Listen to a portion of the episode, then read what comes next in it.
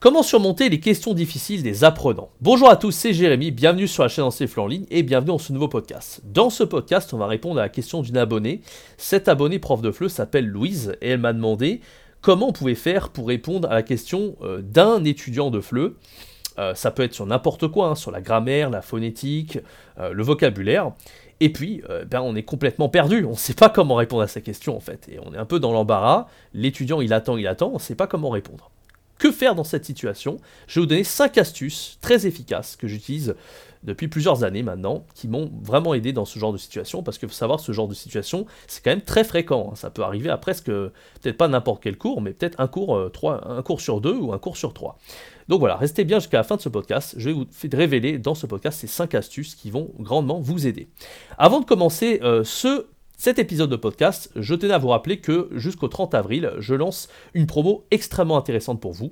Il s'agit du pack intégral. Alors le pack intégral, c'est un nouveau pack que je viens de créer. Il contient toutes mes formations de FLE. Il y en a plus de 16 j'ai créé, euh, j'ai créé une formation par mois depuis avril 2021. Toutes, je les ai toutes réunies dans un seul et même pack que j'ai appelé donc le pack intégral. Et il est disponible pour un prix totalement dérisoire. Moins 85% de réduction, c'est-à-dire que euh, l'ensemble des formations vaut en temps normal 3600 euros. Et pour seulement 544 euros, oui vous avez bien entendu, 544 euros, vous pouvez accéder à toutes les formations d'un coup. Alors, euh, au prix fort, on va dire c'est 3 formations pour le prix de 16 formations. Je ne sais pas si vous vous rendez compte, c'est vraiment hyper intéressant. Et en particulier, si vous avez euh, très peu de formations euh, déjà, si par exemple vous avez seulement la formation gratuite, c'est le moment pour vous bah, de vous former à fond pour un prix totalement ridicule. Et si vous avez déjà plusieurs de ces formations, ce que je peux comprendre, je vous propose d'acheter une formation à l'unité, celle de votre choix, dans le catalogue de formation pour moins 70%. Ces deux promos sont valables, comme je le disais juste avant, jusqu'au 30 avril à 23h59. Profitez-en c'est le tout premier lien dans la description. Alors, au niveau des astuces, des 5 astuces pour arriver à répondre quand un apprenant nous met dans l'embarras, je vais vous donner d'abord, pour commencer, la première astuce. La première astuce, c'est de ne pas répondre instantanément. Qu'est-ce que ça veut dire? Je vous donne un exemple tout concret, en fait, qui m'est arrivé il n'y a pas longtemps. Une apprenante, en fait, elle est venue me voir, elle faisait un exercice de production écrite en classe, Hein, elle est venue me voir euh, en privé, donc c'était donc, euh, donc c'était à un moment donné quand elle devait rédiger un truc, et puis elle m'a envoyé un message en, privé, et elle me dit euh, voilà, j'ai pas compris ce mot là dans le texte, alors c'était le mot malgré.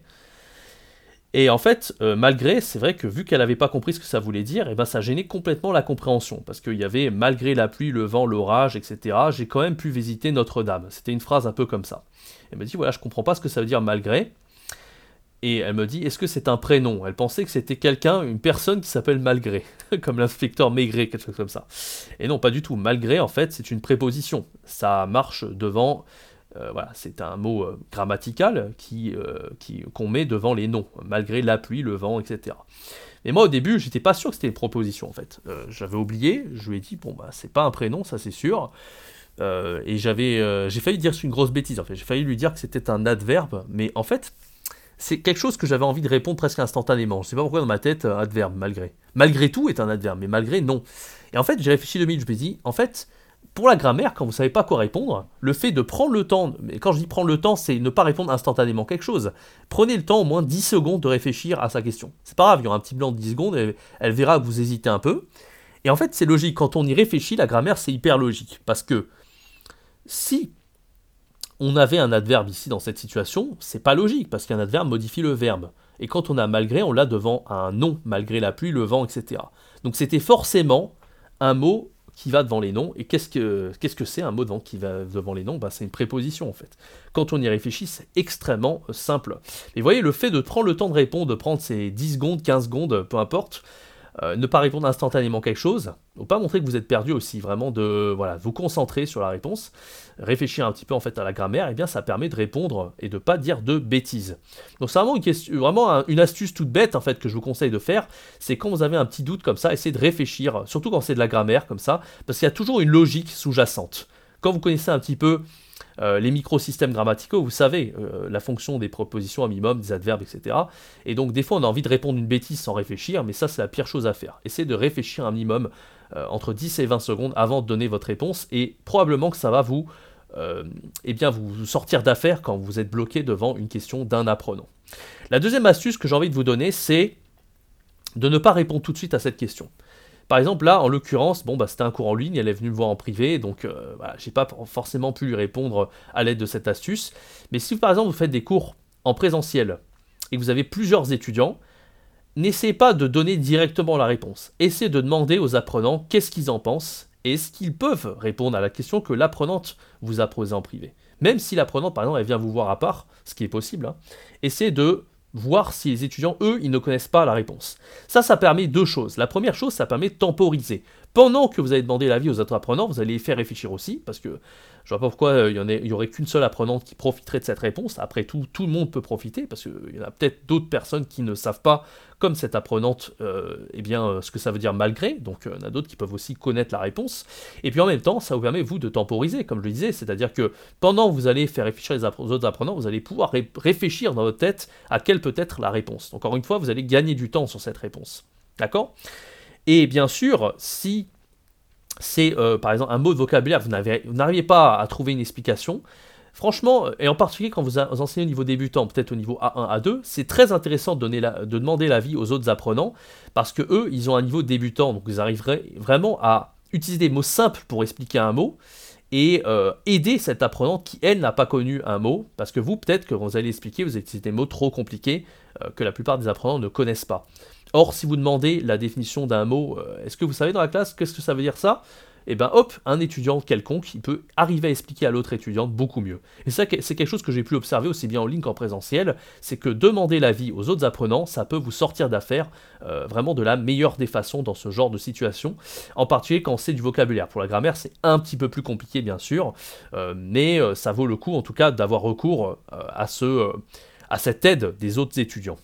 La troisième astuce que j'ai envie de vous donner, c'est, bien sûr, je l'ai toujours conseillé, c'est d'utiliser un, support visuel pour expliquer une règle, que ce soit une règle de grammaire ou une règle de phonétique. Il n'y a pas si longtemps, ça m'est arrivé en classe.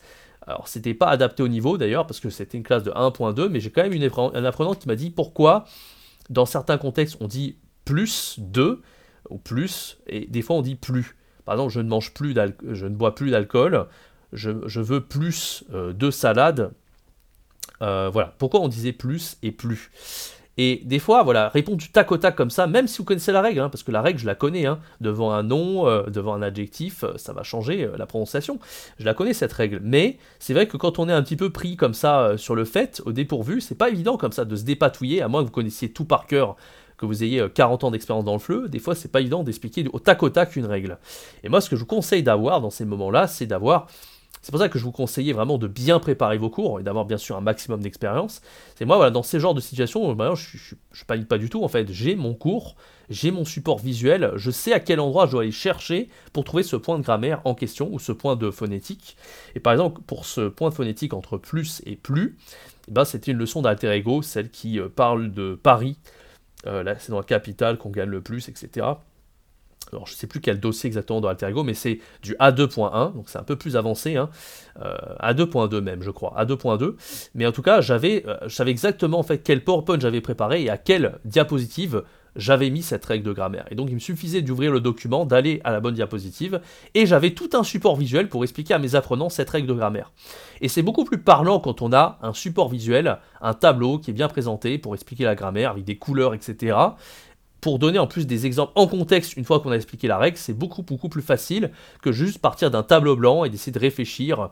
Euh, voilà, c'est pas toujours facile, vous allez être pris au dépourvu. Et en fait, voilà, c'est pas toujours le cas, des fois on n'a pas toujours quelque chose de prévu pour expliquer une règle de grammaire, mais euh, c'est l'avantage de préparer ses cours en amont et d'accumuler la préparation cours. Et c'est d'ailleurs pour ça que je propose des 100 cours de FLE préparés au format PowerPoint. Euh, vous êtes énormément de de FLE à vous être procurés, et il y en a beaucoup qui m'ont dit que ça leur avait vachement servi, et je peux comprendre, parce que justement c'est dans ce genre de situation qu'on a besoin d'avoir un maximum de cours préparés, savoir peu, peu, à peu près où se situent les choses pour pouvoir les réutiliser en classe au moment opportun. Donc voilà, ça c'était la troisième astuce, c'est d'utiliser des supports visuels pour expliquer euh, certaines règles.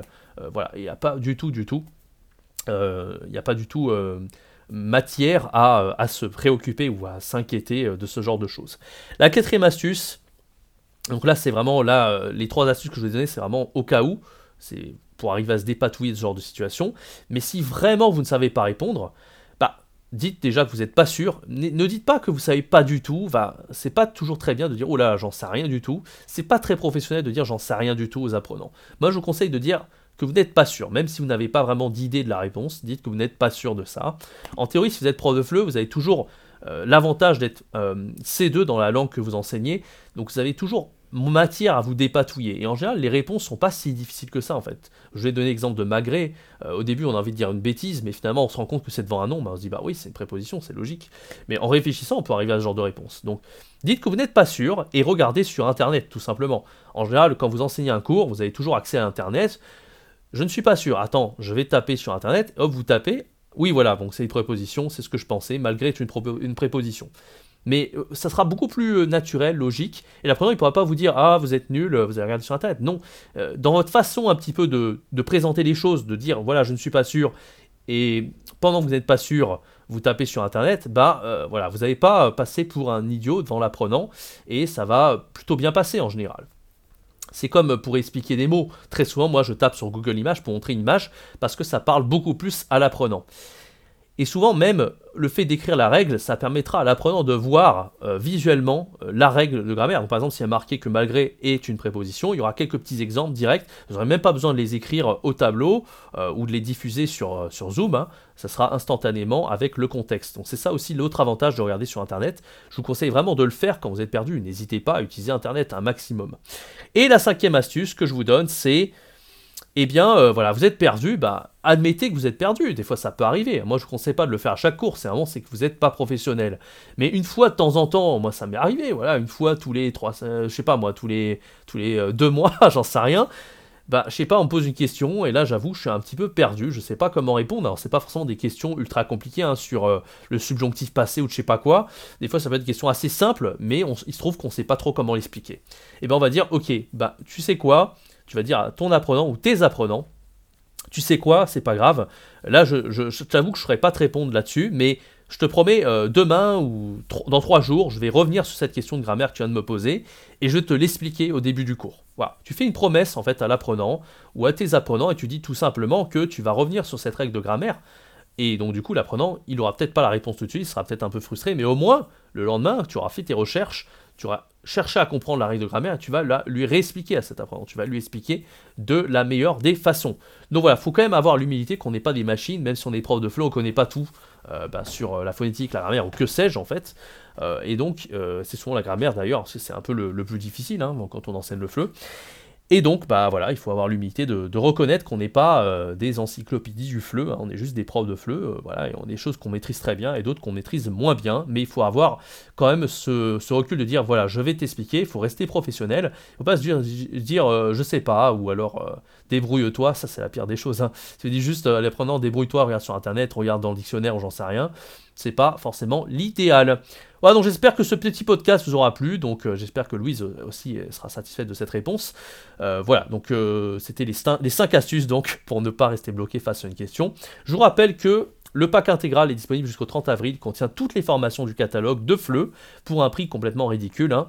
On a 85% de réduction sur ce pack, c'est du jamais vu. Et si vous voulez avoir les formations à l'unité, choisir celles qui vous intéressent seulement, vous pouvez accéder au catalogue de formation à moins 70%. Les deux liens sont présents dans la description, n'hésitez pas, c'est encore disponible pendant une quinzaine de, jours, un petit peu moins même, pendant encore 12 jours, avant que je retire tout ça complètement. Euh, merci d'avoir écouté ce podcast. Je vous donne rendez-vous très bientôt pour un prochain contenu sur la chaîne YouTube et sur les plateformes de podcast. C'était Jérémy. Ciao, bye bye.